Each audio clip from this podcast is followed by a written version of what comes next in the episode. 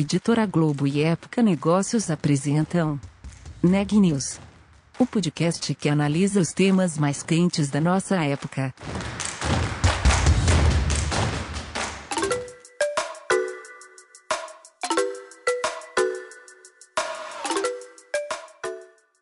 Meu nome é Carolina Zelt, sou repórter da Época Negócios.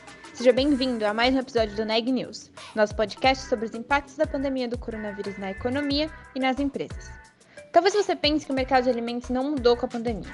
Afinal, todo mundo continuou precisando comer, seja em casa ou na rua, certo? Mas não é bem assim. Afinal, a crise mudou hábitos de consumidores e condições para produtores. Sabe mais sobre isso na entrevista feita pela Daniela Frabasile. Eu conversei com Augusto Lemos, que é diretor-geral da Cargill Foods para América do Sul. Na entrevista, ele me contou o que a empresa teve que fazer para garantir o abastecimento de alimentos mesmo durante a pandemia do novo coronavírus. A Cargill Foods ela trabalha com óleos e atomatados e vende esses produtos tanto para os consumidores finais quanto para a indústria de alimentos. Então eles tiveram algumas dificuldades tanto para conseguir a matéria-prima quanto para alguns insumos como embalagens, por exemplo. Vamos ouvir a entrevista completa? Augusto, quando que foi assim? Eu queria saber qual foi o primeiro momento no ano passado que você parou e percebeu, nossa, a pandemia chegou no Brasil, vai chegar aqui, vai ser uma coisa que vai mudar de fato a forma como a gente trabalha. Qual que foi esse momento para você? Olha, Daniela, só vou dar um passinho antes e explicar um pouco da nossa organização, e aí você claro. já vai entender como que a gente se preparou. Esse negócio Cargill Foods, eh, nós temos uma estrutura global, então eh, eu trabalho junto com um time de líderes que estão eh, localizados em outras partes do mundo. A nossa sede é em Minneapolis, então nosso reporte direto é para Minneapolis, né? inclusive o presidente dessa unidade ao qual me reporto está localizado em Minneapolis.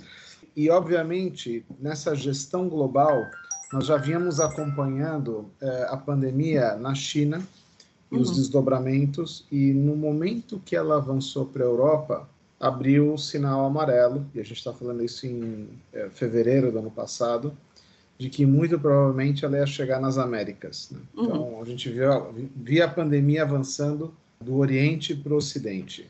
E nós não perdemos muito tempo. A gente começou a se preparar de uma forma ainda, diria, até informal, ou talvez não tão estruturada, porque ninguém tinha muitos detalhes da pandemia, se ela ia ser apenas um, um susto, ou ninguém tinha a dimensão do que realmente foi né, naquele momento. Uh, então, quando chegou no, em meados de março, e começaram os casos no Brasil, nós não hesitamos, não pensamos duas vezes e começamos a tomaram uma série de medidas uh, de segurança.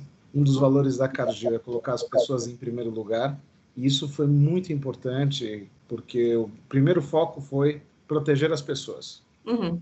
O que, que nós fizemos? Todo o time administrativo, nós imediatamente movemos para o famoso home office, e já dando uh, condições para as pessoas poderem trabalhar regularmente desde as suas residências. Né? Uhum. Então, podia levar o computador, podia levar a cadeira, podia levar temas que precisasse do escritório, aparelhos ou aparatos, o que fosse, né? para poder uhum. se ajustar dentro de casa.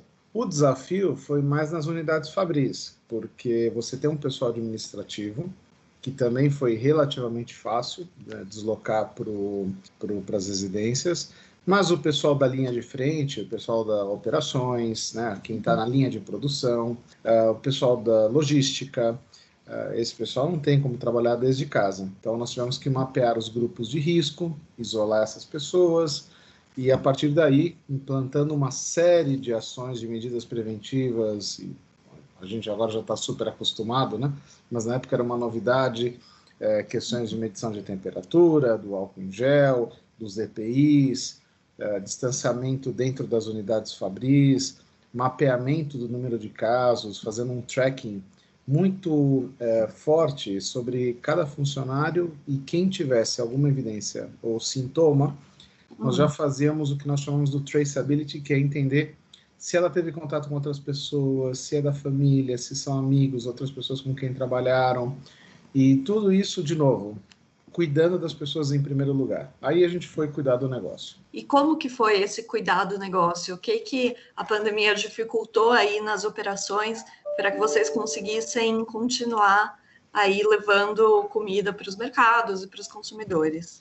Bom, vou resgatar uma da, a nossa missão, né? Que é liderar a nutrição do mundo de maneira é, segura, saudável e sustentável.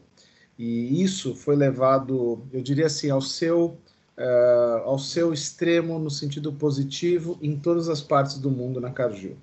No nosso negócio, eh, nós servimos uh, três necessidades. Nós vendemos alimentos diretamente para o consumidor, uhum. com óleos e atomatados, são itens básicos da cesta básica, né? Então, itens de primeira necessidade. Uh, nós vendemos uh, óleos e insumos para o food service, que é toda a cadeia de restaurantes, desde uma cadeia de food service até o restaurante independente. Uhum. E nós também realizamos vendas de óleos e outros insumos para as indústrias de alimentos. Aliás, as grandes indústrias de alimentos do Brasil são nossos clientes. Uhum. Então você vê a importância de você não parar essa cadeia de fornecimento durante um período tão crítico.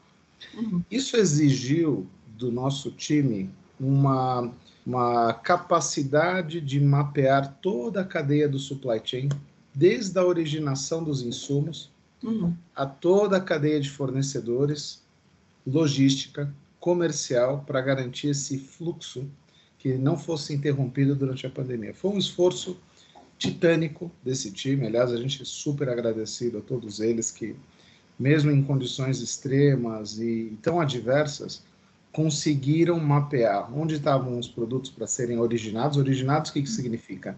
Eu vou lá buscar matéria-prima. Então, você tem óleos que são originados na Argentina, outros na Malásia, teve casos de importar dos Estados Unidos. Uhum. Isso requer é, realmente uma flexibilidade muito grande, o entendimento desse mercado global. E aí, obviamente, estando numa empresa como a Cargill, com o seu com a sua estrutura, com, seu, com a sua capacidade de, de, de acessar mercados em todo o mundo, é, permitiu que a gente tivesse acesso ao que era muito importante. Uhum. Obviamente que essa é uma parte, matéria-prima, mas uh, obviamente que dentro do Brasil você tem toda a cadeia de embalagens, de outros insumos, uh, até peças de reposição para as suas fábricas. Uhum. Então, é, foi um, foi um grande esforço de todo o time de concentrar esforços naquilo que era muito importante naquele momento, que é nós não podemos parar. Uhum. Nós temos que continuar servindo os nossos clientes e os nossos consumidores. Nós temos que garantir que a mesa de todos eles vão ter os produtos da cesta básica que são tão importantes. E olha, olhando para trás, foi uma missão cumprida em meio a todo é, esse cenário tão desafiador que a gente enfrentou. Teve algum, vocês chegaram a ter algum problema com os suprimentos? Eu sei que vocês tiveram todo esse trabalho para evitar isso, mas no, principalmente no começo da pandemia a gente teve muito não desabastecimento, mas muito problema nas, é, nas importações, em conseguir manter esse comércio internacional. Vocês chegaram a ter algum problema nesse sentido? Nós teríamos tido se o nosso time não tivesse se mobilizado.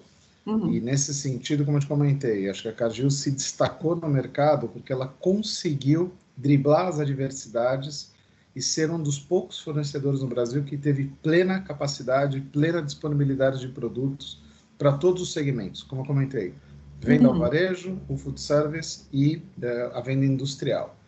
Recentemente, nós tivemos alguns desafios com embalagens. Então, aí já é uma fase posterior, ou seja, uhum crescimento de demanda de vários segmentos, muito apoiado por, pelo auxílio emergencial do governo. Então, essas cestas eh, cresceram mais do que a média, o sistema não estava devidamente equacionado, e aí, eh, no final do ano passado, a gente sentiu, eh, viu algumas dificuldades no abastecimento de embalagens, mas já corrigido, já corrigido.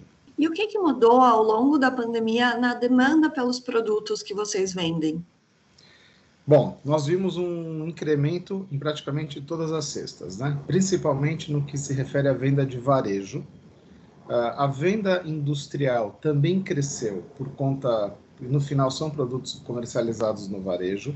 Uhum. É, onde nós vimos uma grande retração foi no negócio do food service. Então, você teve crescimento de varejo, crescimento da venda industrial, contração do food service, e a razão é muito simples: as pessoas não podiam sair nas ruas, os restaurantes estavam fechados, então, um negócio que, no uhum. primeiro momento, lá atrás da pandemia, ele sofreu muito, e aí, gradualmente, ele vem recuperando a bases históricas. Uhum. Mas, olhando para quem cresceu, no nosso negócio de varejo, Uh, o crescimento de óleos e de atomatados foram em taxas, em alguns casos, de duplo dígito. Isso, obviamente, uh, você vê um maior consumo dentro de casa. Uhum. Então, esse foi um fator, as pessoas trabalhando desde casa, consumindo dentro de casa. Então, é, houve essa migração do food service para dentro dos lares. Uh, e, como eu comentei, eu particularmente acredito que o auxílio emergencial também ajudou esse consumidor a ter acesso né, a itens de primeira necessidade, como no caso de alimentos. Além disso, o que nós vimos foi que é, os nossos esforços de abastecimento, inovação durante a pandemia também nos colocaram em uma posição de destaque no mercado. Uhum. Então, a Cargill ganhou participação de mercado em vários segmentos durante esse momento e por isso a gente viu é, um crescimento expressivo nas vendas. Uhum. Entendi. E, Augusto, um fator que marcou muito o ano de 2020 foi também a alta do dólar, né? Logo no primeiro semestre, a gente teve essa valorização da moeda. O que, eu sei que na Caju Foods vocês trabalham principalmente abastecendo o mercado interno, mas como que, como que esse movimento do câmbio é, afetou as operações de vocês? Não, sem dúvida. Eu acho que eu acredito que afetou boa parte do mercado. É, a maioria dos insumos que nós é, importamos tem um fator de custo dolarizado. Né? Uhum. São commodities medidas é, globalmente, como óleos, por exemplo. Uh, então, quando você tem um crescimento do custo da commodity, porque a commodity em si está sendo mais demandada em todo o mundo, mais um efeito de desvalorização cambial, você tem um impacto dramático no teu custo de matéria-prima. Então, isso foi um fator que nós vimos é, durante todo o ano, um incremento do custo por conta da desvalorização cambial. Uh, obviamente que esse custo, de uma certa forma, acaba sendo repassado né, para o consumidor ou dentro daquilo que a gente consegue absorver e minimiza esse impacto. E você também tem um impacto na, no reporte financeiro, porque você, ao, quando você reporta dólares, né, uhum. você tem uma desvalorização cambial, você vai acabar reportando um valor menor se a tua taxa de dólar for alterada. Ah, então eu vejo assim dois grandes impactos no custo e no reporte financeiro dada a desvalorização cambial. E falando aí na questão da gestão, né? Como que foi para você? O que que é, como que você sentiu essa questão de liderar uma equipe, liderar uma empresa em um momento de tanta incerteza, com muita gente em home office? Como que, como que foi para você essa questão? Essa é uma excelente pergunta, Daniela. Acho que é, todos nós aprendemos é, na pandemia. É, acho que o grande aprendizado foi é, a, a, quebra do status quo. Né? É, uhum. você, o que era, o que funcionava antes não necessariamente vai ter que funcionar dessa forma é, daqui em diante. Um dos exemplos é o trabalho remoto. Então, quantas vezes nós nos, nós nos desafiávamos em programas de incentivo ao trabalho remoto e nem todos aderiam, a gente não se sentia confortável e de repente você teve uma mobilização completa de uma organização trabalhando desde as suas residências ou da onde queria trabalhar ou podia trabalhar, e de uma certa forma foi super efetivo. Vou te dar um exemplo. A nossa migração de sistema de Skype para o Teams uhum. foi realizada em um mês, algo que estava planejado para 18 meses. Nossa. Então, a adoção de ferramentas é, é, tecnológicas, não só para o trabalho, mas também para consumo, cresceu exponencialmente parte do feedback que nós recebemos do time é que muitos se sentiram mais produtivos, porque ao você investir menos tempo em deslocamentos, poder acordar, já tomar seu café tranquilo, sentar na tua estação de trabalho em casa, fazer suas reuniões que tinham um horário para começar, horário para terminar, uhum. sem tantas interrupções, acabou sobrando tempo para muitos para ter uma vida um pouco mais equilibrada. Óbvio que tudo isso tem um contraponto que foi a falta do contato humano, né? de você não estar junto no escritório, de você não ter interações. Então, nós fomos aprendendo ao longo do tempo como tocar o negócio de uma maneira efetiva, mas também mantendo as relações. Então, nós incentivávamos muitos cafés virtuais, uhum. os happy hours virtuais, é, vários eventos de celebração e reconhecimento, é, principalmente para aqueles que estavam né, nas fábricas operando no, ali no chão, né, no piso. Uhum. Nós também fizemos uma série de campanhas de reconhecimento a esse time, porque uma parte trabalhando remoto e uma parte trabalhando ali na, na, na operação física. Né? Uhum. Então, a gente aprendeu muito é, como se ajustar a uma nova forma de trabalhar. Obviamente que não tem uma bola de cristal, foi muito de aprendizado e de ir adotando boas práticas e estar atento ao mercado, o que, que o mercado também estava fazendo. Uhum. E, e, eu acredito assim, uh, o não ter medo de arriscar. Né? Então, a gente colocou as pessoas em primeiro lugar, esse era o nosso principal objetivo, a gente vai uhum. cuidar das pessoas e nós vamos proporcionar o melhor é, ambiente laboral que a gente puder nesse sentido, para aqueles que estão em casa, no home office, ou aqueles que estão nas operações é, no dia a dia, seja nas fábricas ou na operação logística, ou eventualmente junto a um cliente. Né? Uhum. E, e, o feedback geral foi positivo. A gente foi medindo isso ao longo do tempo, é, muita sessão de feedback com a organização tentando capturar o momento, como eles estavam se sentindo. Então, dentro das curvas, né, de estar aprendendo, se adaptando, ajustando, eu diria que foi um processo saudável, vamos dizer assim. Né? Uhum. E hoje a gente tem uma operação que funciona muito bem, é, uhum. ainda que remotamente. E o que que você teve que mudar no seu estilo de gestão? O que que teve que adaptar que você fazia antes nos escritórios e faz agora remotamente? Pensando aí na sua relação com as pessoas que se reportam diretamente a você? Olha, mais e mais, uh, Daniela, a gente tem que uh, ter um, um, sentimento de confiança no time. Então, acho que para mim isso foi fundamental. O meu nível de confiança no meu time cresceu exponencialmente. É um time que eu já confiava muito, tinha um grande prazer em trabalhar, mas no momento da pandemia eu senti que o nível de responsabilidade é, deles com o negócio e com as pessoas cresceu exponencialmente. Uhum. E isso para mim foi um conforto muito grande. Então, eu como gestor, eu tive que priorizar, então limpar atividades que não, não eram essenciais, focar naquelas que eram extremamente importantes nesse momento, dar o espaço para esses gestores poderem uh, liderar, uh, trabalhar, fazer o seu melhor né? Uhum. E, e, encontrar um bom balanço entre uh, tocar o negócio e estar muito próximo a todos eles. Uhum. Algo que eu não deixei de fazer em todo esse momento foi ter interações, não só as coletivas, né, com todo o time, mas várias sessões individuais com a minha linha de reporte direto, com a segunda linha de reporte, para entender como eles estavam, como estão se sentindo, se tinham observações é, sobre a forma como a gente estava conduzindo, que era importante eu saber. Então, uhum. essa história de estar muito próximo ajudou muito a, a, passar por todo esse desafio.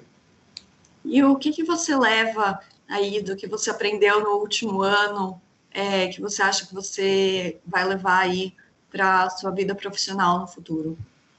Bom, primeiro que o mundo tá, é, está em constante transformação e uma transformação cada vez mais rápida e isso exige de todos nós muita adaptabilidade. Então você tem que ser muito ágil em entender o momento do mercado, em saber se adaptar, adaptar a tua organização e promover essa mudança de forma sistemática.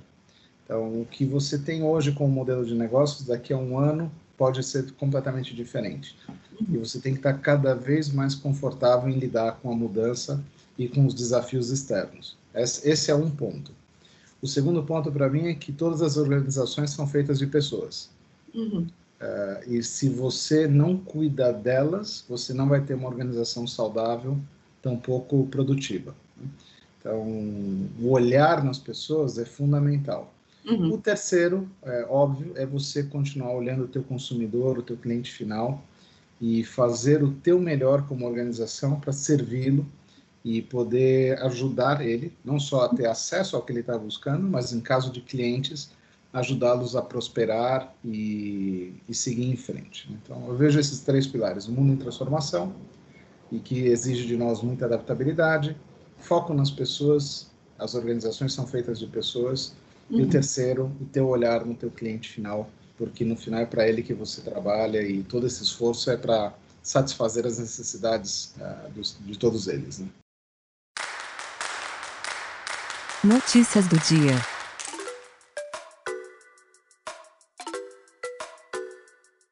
Boas notícias para a campanha de vacinação no Brasil.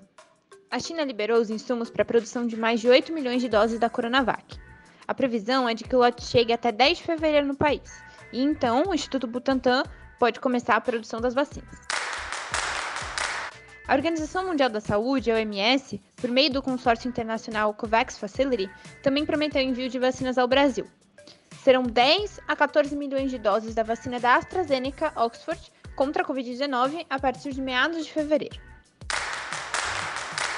Nas últimas 24 horas, o Brasil registrou 595 mortes em decorrência do novo coronavírus.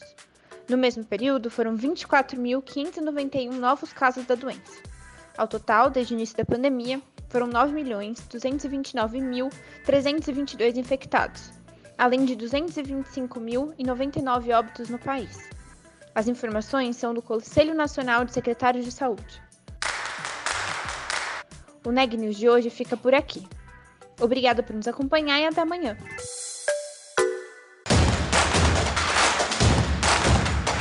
Esse podcast é um oferecimento de Época Negócios. Inspiração para inovar. Não deixe de conferir nossos outros podcasts.